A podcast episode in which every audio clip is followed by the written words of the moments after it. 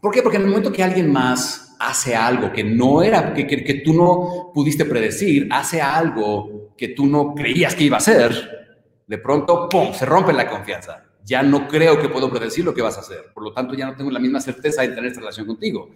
Siempre estás a un solo paso, un cambio mental de crear más riqueza, más conexión y más libertad en tu vida para vivir como quieres. ¿Cuál es ese siguiente paso para ti? ¿Cuál es tu estrategia para vivir tus pasiones y tu propósito y crear tu prosperidad? Soy Enrique Delgadillo y juntos vamos a descubrir los secretos para vivir una vida increíble. ¿Cómo se construye la confianza en una relación? ¿O cómo se recupera? Me preguntan muchísimo esto. Vamos a analizar un poquito qué es la confianza realmente. Vamos a entender cómo se crea para todos aquellos que están en relaciones o han tenido relaciones en donde se ha perdido la confianza o pierden la confianza fácilmente o tenemos inseguridades y todo tipo de cosas. Vamos a hablar de eso el día de hoy. Gente increíble, ¿cómo están? No sé cuántos de ustedes estén emocionados como yo por nuestro reto de transformación brutal, cinco días para sanar una relación que va a suceder del 14 al 18 de diciembre. Soy súper feliz por eso. Los que no lo hayan hecho, vayan a turelación.com para que se registren es totalmente gratis y va a ser 100% online. ¿Cómo están? Bienvenidos. Confianza, entendemos que es la idea de que yo puedo predecir lo que alguien va a hacer bajo ciertas circunstancias.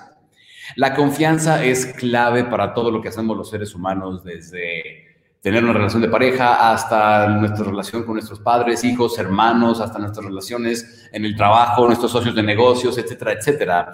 Yo no voy a tener una relación eh, con alguien en quien, no, en quien creo que no puedo confiar.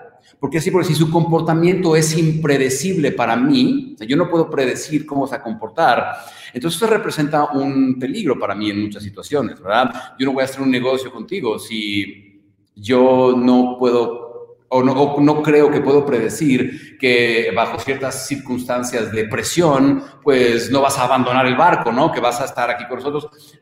yo no puedo tener una relación de pareja si creo que, o si yo percibo que esa persona tiene un comportamiento impredecible, errático, en donde a lo mejor mañana ya no está y se va y se larga y después otro día regresa y luego se va. Es difícil, ¿verdad?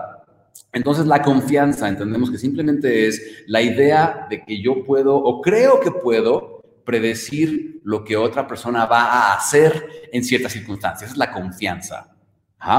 Un ejemplo de esto es que si yo, si yo dejo dinero, ¿no? Dejo un fajo de billetes de 100 dólares aquí en el escritorio y yo me volteo, yo me, me doy la vuelta y tú estás ahí parado, confianza es creer que yo puedo predecir que no te vas a llevar el dinero, que respetas mis cosas y que no te lo vas a llevar. Si yo creo que tú no, lo vas a, no te lo vas a llevar, entonces confío en ti. Pero si yo no sé y si yo creo que tal vez te lo puedes llevar, eso es confianza. Yo, e, es impredecible, no sé lo que vas a hacer. ¿sí? Entonces, si confío en ti, puedo darme la vuelta con mucha confianza sabiendo que no te vas a llevar el dinero. ¿sí? Eso es confianza. Pero hay que entender que la confianza está basada en una suposición, no está basada en hechos reales. O sea, el que yo confíe en que no te vas a llevar el dinero, yo no sé si te lo vas a llevar, pero bueno, yo estoy suponiendo que no te lo vas a llevar. Así como estoy suponiendo que mi pareja me está siendo fiel, así como estoy suponiendo, la confianza está basada en una suposición. ¿Ok? 100%.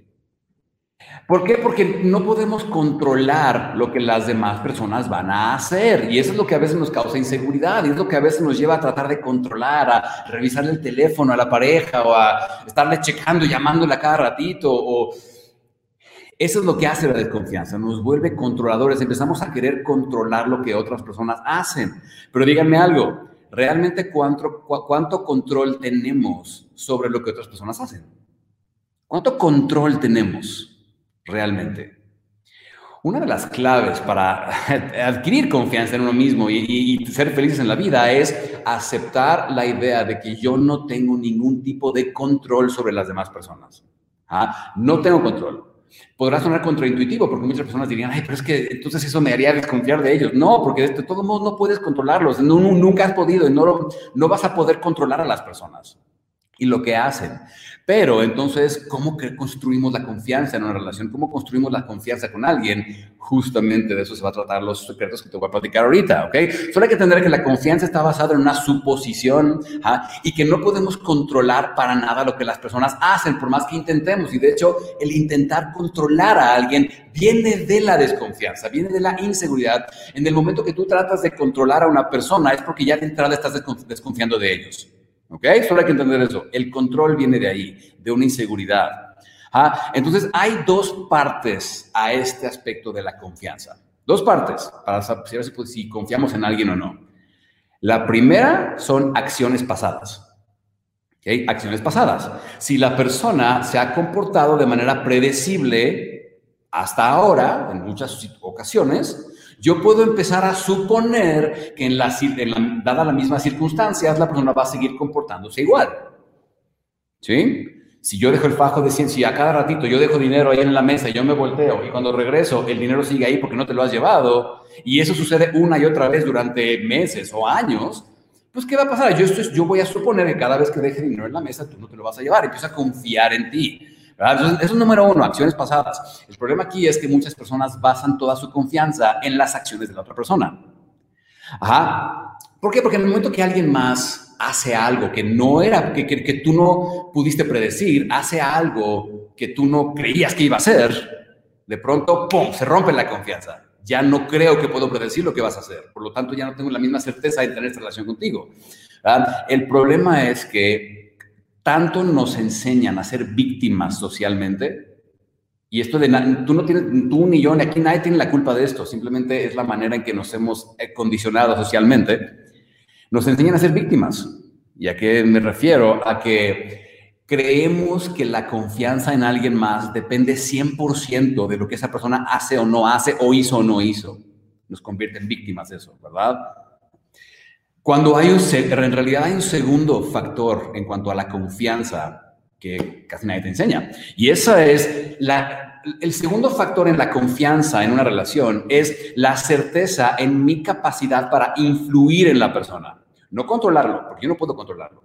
Influir en ellos. No todo se trata de la otra persona.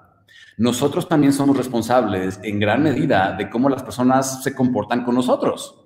Yo no puedo controlar lo que hace, pero sí puedo influir de tal manera que las personas por lo menos piensan antes de hacer algo o no hacerlo. O deciden con base en cómo yo me comporto si quieren hacer algo o no quieren hacer algo.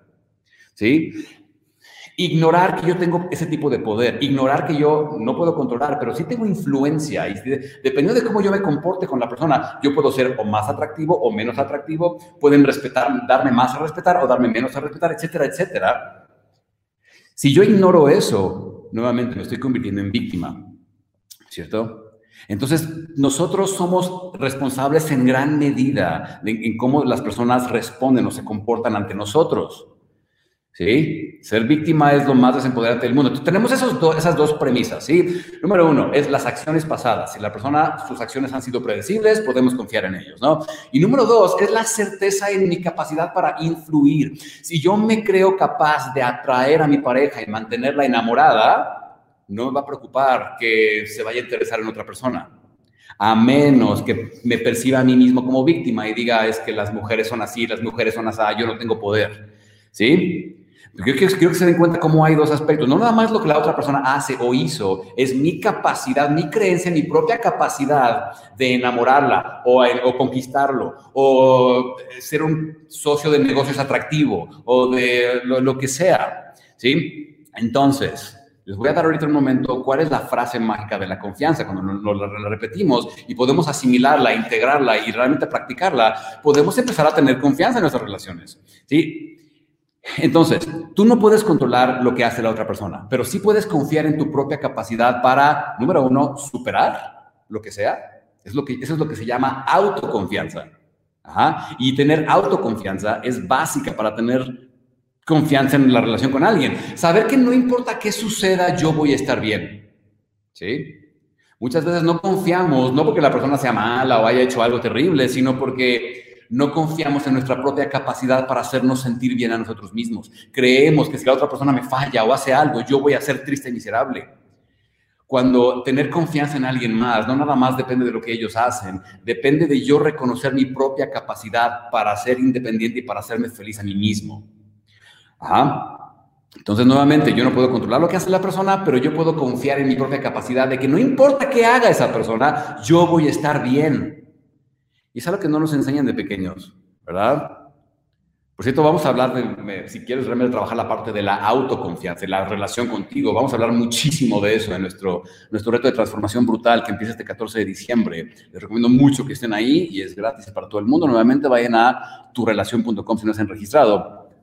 Entonces les voy a dar cuál es la frase. Cuando tú asimilas esos conceptos de, oye, yo puedo influir, yo tengo poder, yo genero emociones, yo genero cambios a mi alrededor en las personas, yo puedo influir y además de todo, yo puedo confiar en mí, en que yo voy a estar bien, independientemente de que yo no pueda controlar a las demás personas.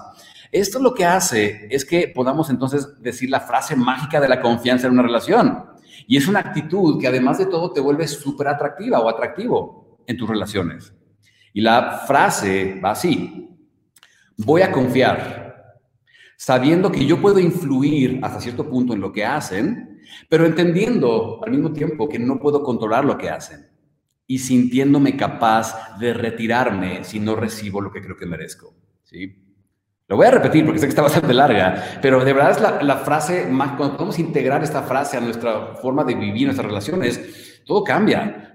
Es voy a confiar sabiendo que tengo influencia en las personas, confiando en mi capacidad para influir, pero entendiendo que no puedo controlar lo que hace y sintiéndome capaz de retirarme de la mesa de la negociación, ¿no? Me retiro de la relación si no recibo lo que creo merecer, porque creo que puedo superar, créeme, creo en mi capacidad para superar, creo en mi capacidad para estar sin la persona, creo en mi capacidad para estar conmigo, porque tengo todo lo que yo necesito para ser feliz, conmigo.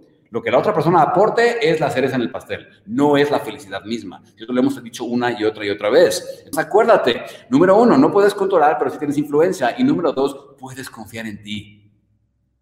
Puedes confiar en ti. O sea, eh, en que no importa qué suceda, tú vas a estar bien. Porque tienes todo lo que necesitas para estar bien. No dependes de otros emocionalmente para estar bien. Son dos factores importantes, ¿verdad? recuerden que estoy súper emocionado porque ya el lunes, este lunes, el 14 de diciembre, arrancamos. Vamos a estar todos los días en vivo a las 6 de la tarde con diferentes herramientas, retos y demás. Cinco días para sanar una relación. No nada más las relaciones, sino la relación con nosotros. Hacia adentro, hacia afuera. Vas a ver cambios suceder que ni te imaginabas. Y todo aprendiendo a trabajar desde lo que llamamos conciencia 5D, comunicación 5D. Y les va a encantar. Si no se han registrado, es gratis. Vayan a turelación.com www.turrelación.com para que estén con nosotros ahí, pongan sus calendarios, pongan sus alarmas para que estén con nosotros y nos vemos en la próxima. Que todos tengan un increíble día lleno de mucho amor y mucho, mucho éxito.